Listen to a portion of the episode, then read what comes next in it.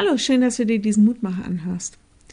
Ich habe vor ein paar Tagen einen Podcast, also so einen Audiobeitrag wie unseren Mutmacher, gehört. Da ging es um die Frage, ob wir Gott wirklich für alle Dinge dankbar sein können.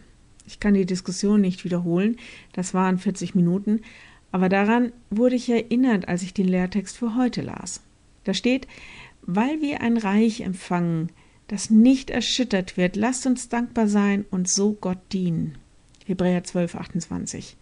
Mich hat diese Frage nach der Dankbarkeit in allen Dingen, Achtung, nicht für, sondern in allen Dingen, nicht losgelassen.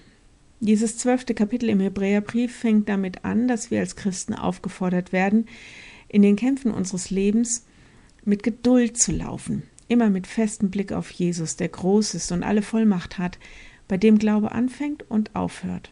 Also die Kämpfe werden an keiner Stelle überspielt oder negiert. Im Gegenteil, die Bibel ist ja voll von Erzählungen, wo Gottes Leute Leid erleben, ungerechte Behandlung, Krankheit, Tod. Aber der Blick im Hebräerbrief richtet sich auf den Horizont, wo dieser Jesus Christus die Welt überwunden hat, alle Kämpfe beendet und uns in seinem Reich, das durch nichts und niemand fallen wird oder erschüttert wird, ja, uns willkommen heißt.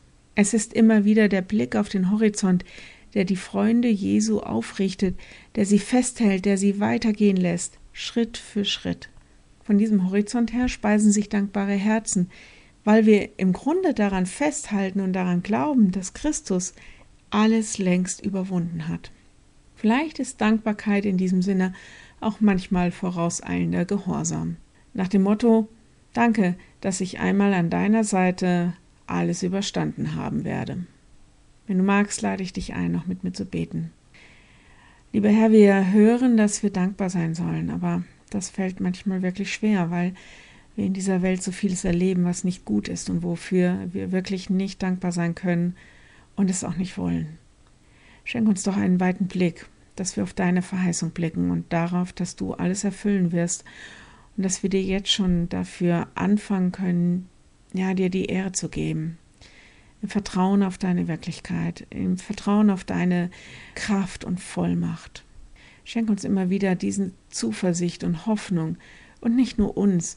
Lass all deine Verheißungen besonders denen als Lichter strahlen, die jetzt im Dunkeln sitzen und durch eine schwere Krise gehen. Und stell ihnen Menschen zur Seite, die mit ihnen auf deinen Horizont blicken. Amen. Wenn du magst, morgen wieder ein neuer Impuls. Bis dahin, bleib behütet. Tschüss.